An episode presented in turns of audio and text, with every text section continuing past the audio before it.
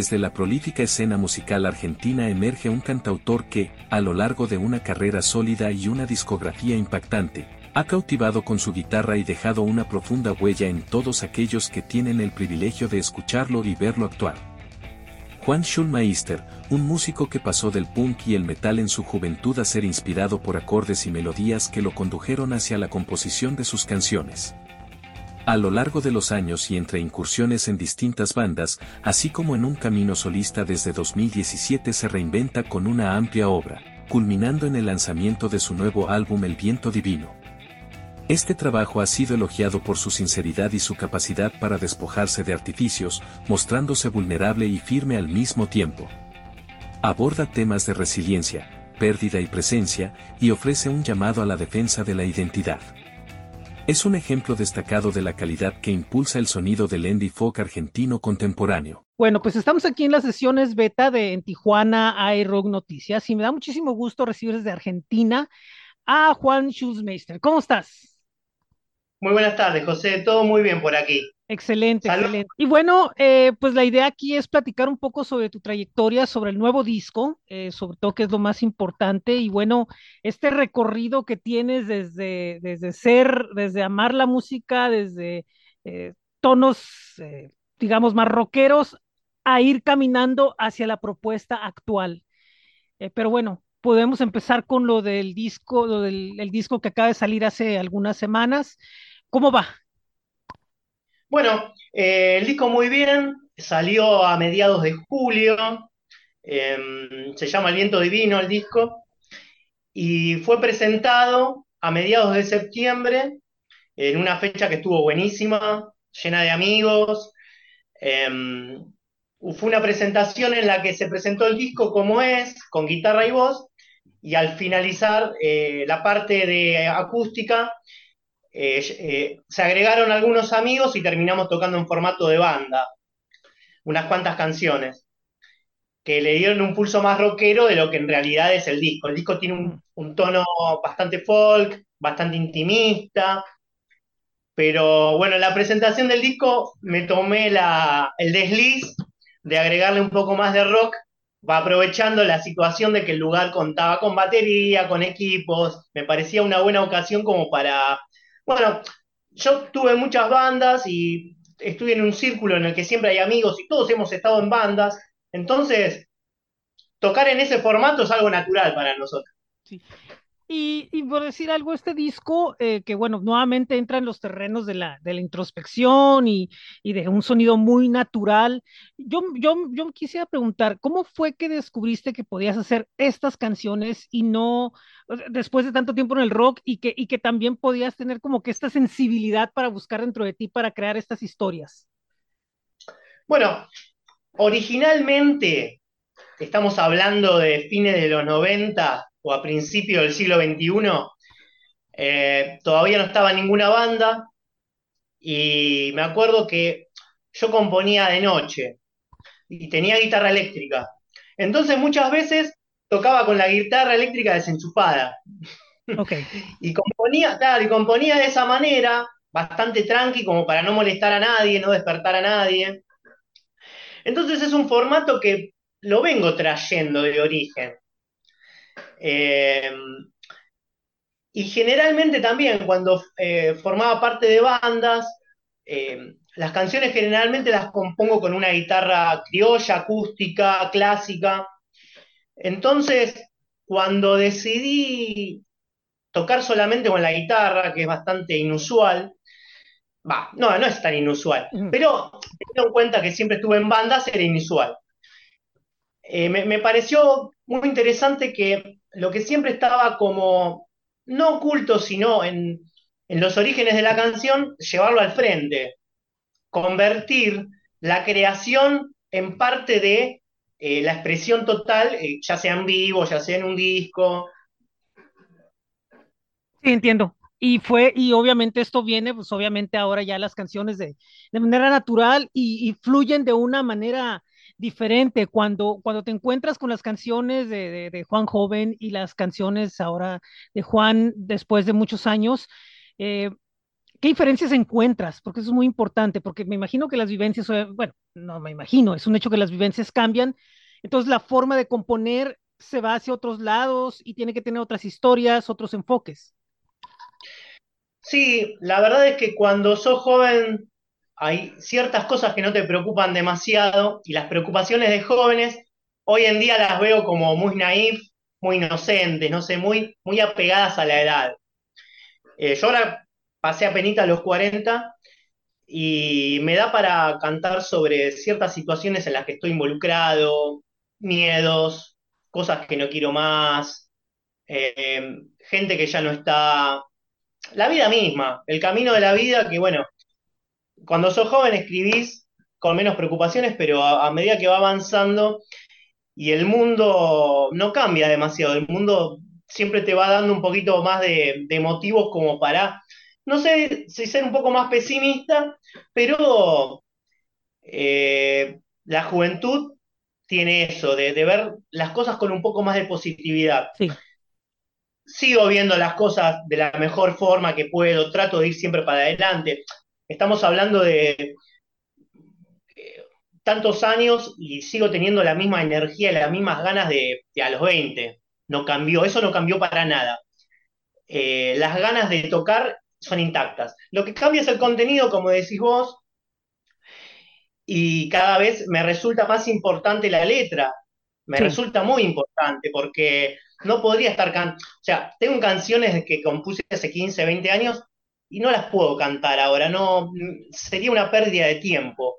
Era otro Juan Schumacher, era más joven, era, era mi vida anterior, qué sé yo. El camino que, que he atravesado me hace cantar ahora. Este es un disco que, que bueno, muchos, muchos, muchas personas me, me resaltan las letras, están muy enganchados con lo que, de lo que habla el disco. El disco habla un poquito de, de tratar de, de, darse cuenta de que no todo son las redes, no todo es, eh, no todo está, pegado a las mil millones de reproducciones, hay otra vida, hay libros para leer, físicos todavía, hay amigos para abrazar, hay novias para estar con ella, ir a un lado, o sea, el encuentro, el encuentro físico, eh, extrañar, que extrañarse algo positivo, eh, en esta era de cristal hay, ciertos sentimientos que parece que son como redestructivos y para mí son, em, más que destructivos, son edificantes en la vida de uno. Todo, lo bueno y lo malo. Lo malo para mí es como muy importante como para, para aprender. Si no aprendemos nada de lo malo, de tener dudas, eh, el que cree que se las sabe todas, ya no tiene más nada que hacer, o sea, no, no tiene ningún reto. En cambio, cuando eh, estás en un momento en el que tenés dudas, incluso dudás de lo que vos haces, de lo que hiciste, tenés esa dicotomía, ¿viste? Eh, me parece re interesante. Y bueno, en las letras hay mucho de eso, en este disco. Eh, no en vano, ¿viste? No en vano. El disco se mm. llama El viento de vino eh, que una de las traducciones de, la frase sería arrojo. Y bueno, me parece que hoy en día salir con una guitarra y cantarlo de uno, este, de una manera tan frontal y natural, es como medio arriesgado en esta época donde hay tanta sobreproducción, que está buenísimo, pero hay, otro, hay, otros, hay otras formas también. Eh, hemos pasado por las bandas, por la distorsión, por la música electrónica también, por máquinas. Y bueno, es como que se va dinamitando todo y bueno, puedo abrazar la guitarra y cantar una canción y, expresarme. Entonces, es muy importante. Es como que es algo muy bueno, muy, muy natural. Sí, claro, y también otra cosa, eh, es verdad, ¿no? La sobreproducción y, el interés que hay sobre sencillo y que tenga que ir como que con esta superproducción y con siete compositores y, que se baile, ¿no? Que, está bien, hay, hay, público para eso, pero también es importante a veces como que sentarse y reflexionar y decir que la música me hable cosas que son importantes, ¿no? O sea, mucha gente dice, no, es que ya estamos en tiempos para que la música hable cosas importantes. Yo creo que está, es, ahorita es el momento ideal, un punto importante y trascendente en la historia donde debemos de, escuchar las historias que platican otros para reflexionar si, si, es, si eso se puede lograr empatar con la historia que estamos viviendo, porque todos de alguna forma enfrentamos dificultades y triunfos y pues, lo que sea, ¿no? Eh, ah, creo que globalmente estamos viviendo en una época donde parece que no hay tiempo de nada y tenemos que estar apurados. Eh, no podemos escuchar un disco de 10 canciones, tenemos que sacar un single porque la gente no tiene tiempo.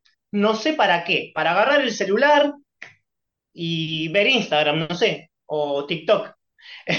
la gente está apurada para, no sé para qué. A mí eso no me mueve demasiado. Siempre estoy un poco rosado de la realidad. Tengo Instagram, estoy en Spotify, por supuesto, soy parte del mundo, no estoy ajeno, no, no lo critico. Digo que hay que tomarse un tiempo para todo, me parece. Hay que tratar de bajar un poquito la intensidad.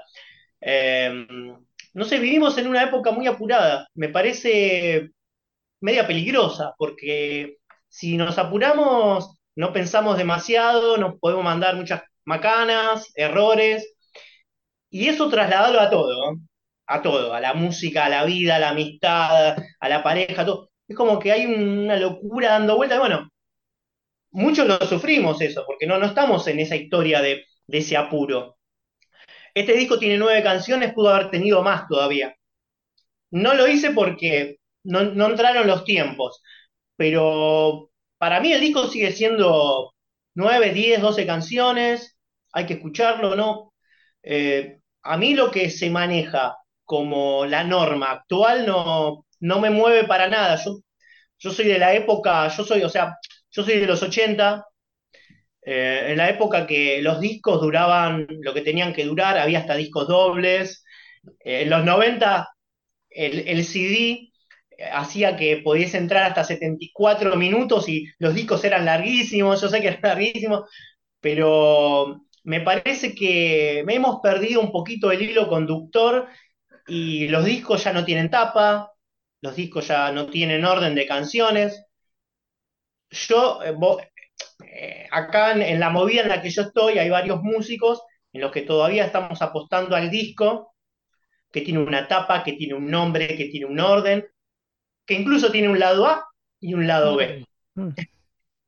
Sí, y, es una forma como que de recuperar la esencia de la música, eh, porque sí, o sea, e, ese tipo de grabaciones así son muy apreciadas aún, y ahí sobre todo yo veo que hay mucha gente joven, ¿no? Que de repente dice, ah, yo quiero tener como que una actitud donde apreciar lo vintage y todo eso, y, es el público que lo está consumiendo ahorita, y eso es muy importante porque de alguna forma asumen el escuchar música de una forma mucho más natural. Volvemos a lo mismo, la naturaleza de la música. Claro, mira, por ejemplo, lo que te muestro acá. El cassette. Tengo el cassette, el cassette del disco. Esto, en algunos casos, parece que es algo obsoleto. Para mí no lo es. Para mí Sigue siendo un formato audible que lo podés reproducir y escuchar. No todo está en las redes. Em, es así como decís vos. Sí, y también yo, yo creo que también de alguna forma hay una, o sea, cómo cambia el mundo de una forma de, todo, ¿no? De las opiniones, de lo que se asume, de lo que todo. Y yo siento que entre más, y, está comprobado que entre más hay, hay información, tecnología, eh, aparte del tiempo, hay menos tiempo como para pensar las cosas, ¿no? O sea, todo tiene que ser inmediato y, yo veo algo y tengo que opinar sin leer, tengo que criticar sin escuchar y, tengo que decir algo sin, sin pensarlo porque de alguna forma, si no lo hago así, pues no estoy dentro de una, dentro de la ola de la mayoría, ¿no? Entonces, muchas veces la ola de la mayoría pues no es precisamente lo mejor para el entorno. Eh, estamos hablando de música, lo podemos trasladar a, otros, otras cuestiones. Em, creo que vivimos una época en la que todos somos un poquito víctimas de la mirada o el dedo del otro, en el que hay más ganas de criticar. O sea, si a mí no me interesa algo, sigo de largo, no voy a perder tiempo en criticarlo. No me parece, me parece una, una postura media rara, media extraña. Tomarse el, tiempo, tu tiempo, que supuestamente lo vivís a full, para criticar o eh, agredir algo, me parece tan erróneo, tan inconducente, que es llamativo. O sea, en las redes vemos más críticas y agresión que gente que, es positiva o está buscando un lado bueno de las cosas. Eh, nadie hace las cosas de una manera eh, buscando eso, eh, buscando ese, tipo de opiniones, pero las recibís igual, la tenés que bancar. En algunos casos pueden ser muy hirientes. Hay gente que no está preparada para la crítica. es complicado, es una época complicada. Entonces, bueno, apostemos a, eh, estamos hablando de música, ir a un, concierto físicamente, vamos, escuchamos. Acá hay muchas propuestas, en Argentina está lleno de propuestas, y en este estilo de música, eh, te digo, José, que estamos pasando una, gran época en la que hay un montón de artistas que son geniales y cada uno tiene su personalidad, su identidad.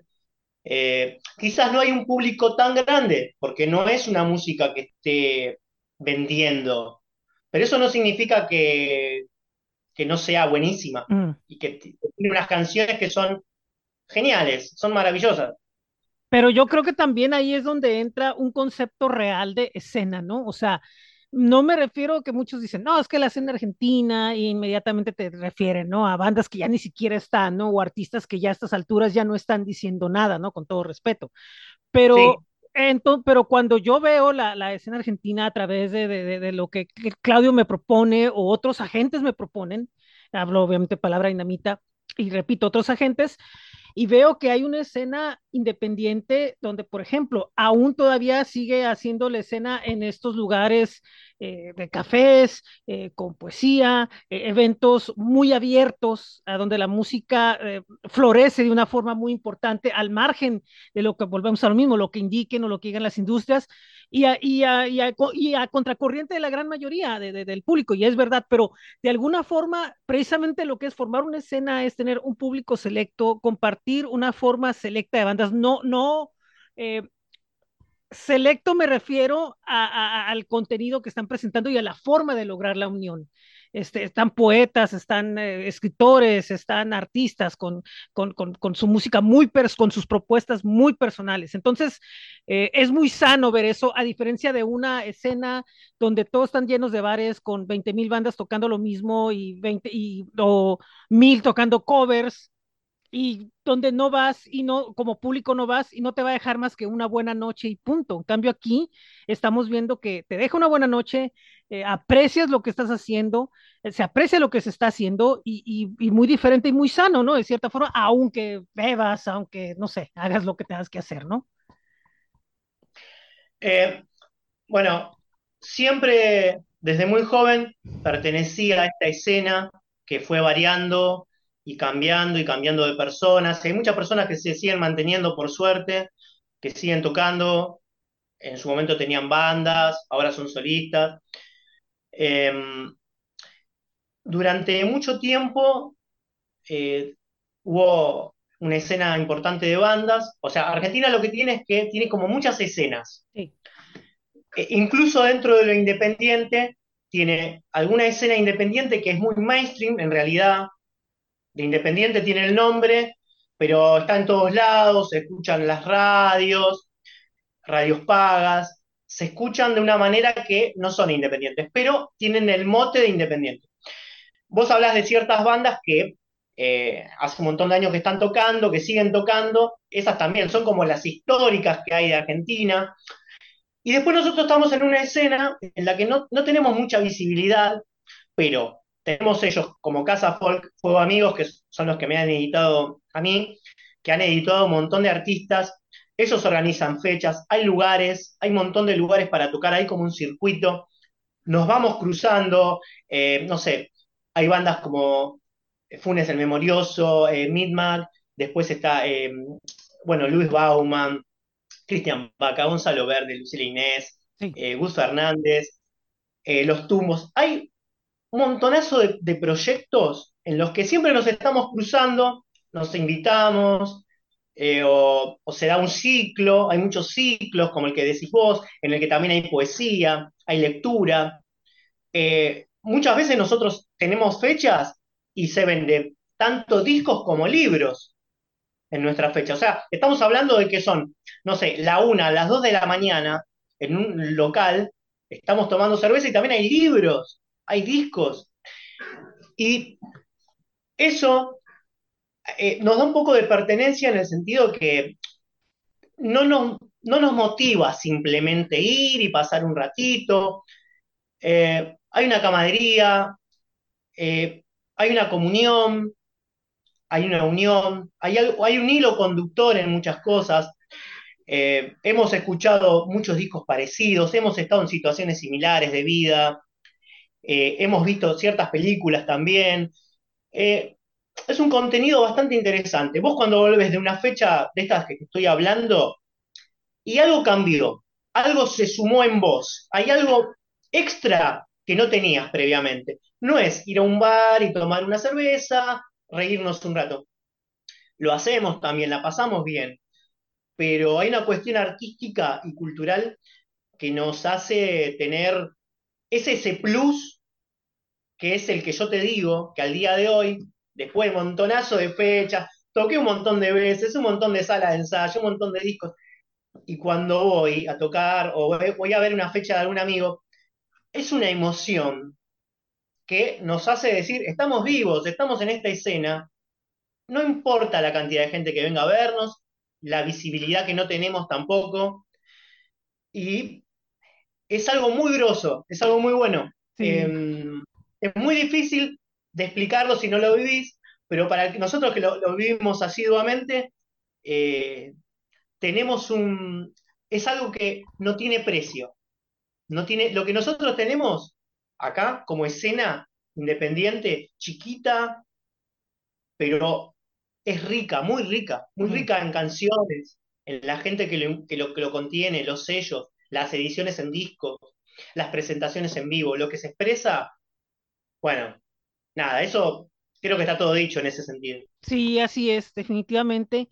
Y bueno, para el futuro, después del disco, ¿qué es lo que viene para ti, Juan? Bueno, eh, me faltan un par de fechas ahora realizar. Eh, sí, voy a seguir presentándolo un poquito, no tanto, no quiero tocar tanto, prefiero tocar menos, pero que sean presentaciones como muy particulares. Okay. Eh, creo que este año tengo dos o tres fechas más. Tengo una fecha ahora en 15 días en la que voy a estar interpretando canciones de la adolescencia, un ciclo que se está preparando, que es algo muy particular. Yo no hago nunca canciones ajenas, pero esto es como algo muy particular y lo voy a hacer y me motiva eso, que sea solamente una vez. Eh, y después creo que tengo una fecha, voy a ver si una fecha final de año bueno, acá hay, es un, es un momento en el que las cosas están bastante complicadas en cuanto a la política. Ya sé. Estamos un poquito presos de las fechas porque, bueno, puede haber muchas fechas de votación, votación, votación, y tenemos que ir acomodando las agendas según los fines de semana. Y bueno, eh, eso un poquito nos atañe un poquito. Entonces, bueno, y el año próximo seguirlo presentando, ya con nuevas canciones, seguramente. Siempre estoy como pensando en, un nuevo disco cuando termino. No lo quiero hacer, pero inevitablemente lo hago. Ya estoy tocando canciones nuevas, por ejemplo. O sea, este disco salió hace dos meses y ya estoy tocando una, nueva canción, por ejemplo, que va a salir en el próximo disco. Eh, siempre la idea es seguir creando, seguir creando, seguir conectándose con, con otros músicos, seguir haciendo proyectos. Y bueno, la intención es hacer algunas presentaciones el año próximo con formato banda eh, y no quedar tan apegado al formato folk, que es solamente con guitarra, que está buenísimo, pero también me dan ganas un poquito de, de, estar en banda un poquito. Algunas fechas capaz que salen en formato banda. Y eso es muy bueno, la verdad, porque lo disfrutamos y tenemos un momento más rockero y bueno, las canciones dan para eso, las canciones se pueden adaptar a, varios formatos y, la idea es esa. si sale algo el año próximo, lo primero que salga es muy probable que tenga un single con formato banda, con una banda acompañando de amigos. Muy bien. Muy bien, eh, pues suena bien, eh, esperemos que todo salga eh, como debe de ser y bueno, pues no me queda otra más que agradecerte estos minutos donde hemos conversado pues bastante ameno, se va rápido el tiempo y para quien quiera escuchar a Juan Schulmeister, ¿dónde puede hacerlo y dónde puede visitarlo? Bueno, José, primero muchísimas gracias por el espacio, un gran saludo para tu país, espero estar en algún momento tocando por allí. Tengo amigos en el DF, que me están esperando siempre, pero bueno, cuesta un poquito eh, trasladarse. Em, el disco se puede escuchar en Spotify, en YouTube, en Bandcamp. Em, eh, me pueden encontrar en Instagram. Estoy en Facebook también, como Juan Schulmeister. Me buscan. Es más fácil buscarlo porque, bueno, quizás al escribirlo se, confunde alguna letra, es un apellido alemán es un poquito raro, pero no es tan difícil de pronunciar. Eh, el disco tiene edición física acá en cassette, en CD. Eh, se puede conseguir también. Si me lo piden al, Instagram de alguna manera, lo hacemos llegar. Y bueno, este, contento con el disco porque quedó como quería que quede. El disco lo mezcló Luis Bauman, que también se encargó de hacer la tapa. Es esta tapa. Eh, es un músico que hace un montón de años que también está en la escena y es como un, ejemplo de un montón de, cosas también. Y estoy muy contento de haber trabajado con él y con Casa Folk, con Fuego Amigos. Y, eso, uno solo no puede hacer nada, hay que estar siempre eh, ayudándose con amigos, con colegas y, retroalimentándose, José. Eso es lo importante. Así todo lo que hacemos, todo lo que hacemos lo hacemos con amor y con, la pasión, con la pasión. Así que nada, no, no me queda más que agradecerte por este ratito que hemos conversado. Un gusto muy grande. Igualmente, igualmente, y pues para mí es un gran gusto. Muchas gracias a Claudio, la palabra dinamita, por hacer esto posible. Por favor, un saludo muy grande, sí. Así es, y pues bueno, ahí estamos, lo que se ofrezca, aquí estamos con Tijuana y Rock, y de nuevo, muchas gracias Juan. Muy buena tarde y estamos en contacto. Gracias, nosotros seguimos aquí con más. Juan Schulmeister, cabalgando.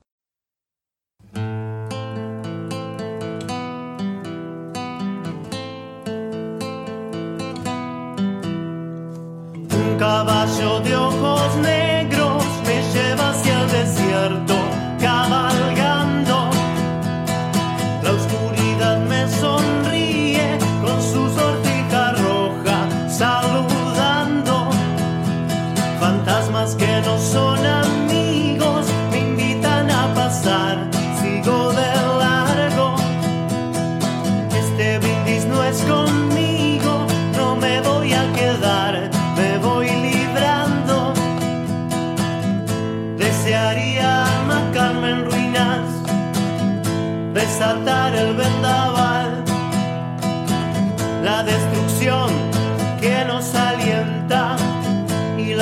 la crueldad adopta mil formas.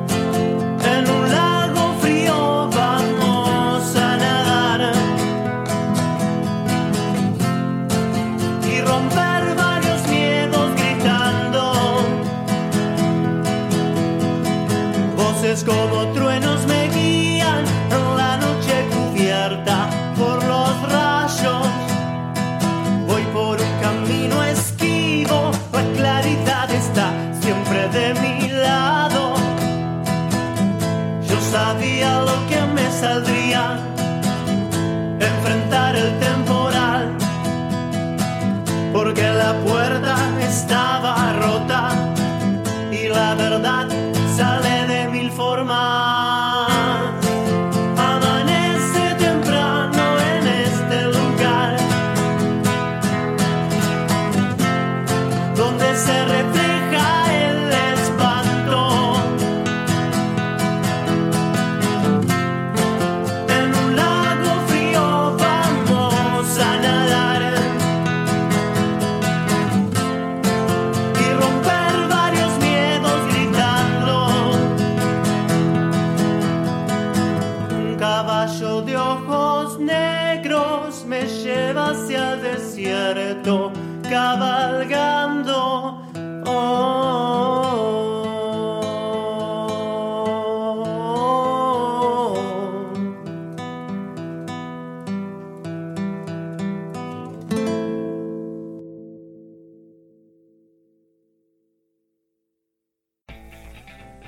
Gracias por haber estado con nosotros otro lunes más. Los esperamos la próxima semana. Le agradecemos a Juan Schulmeister y a la palabra Dinamita por las facilidades para esta entrevista. Somos en Tijuana iRock y nos pueden visitar en n9.cl diagonal en Tijuana iRock. Estamos en link.bio diagonal en Tijuana iRock. Visítenos en redes sociales en Facebook, Instagram, X, Threads, TikTok, YouTube y Spotify. Crudo nos pueden compartir su música para nosotros compartirla con nuestro público. Por último, para recibir este boletín, se pueden suscribir en entijuanairock.substack.com y puntualmente a las 3.5 de la tarde llega directo a su inbox. Buen día, buena tarde y buena noche, los esperamos en la próxima.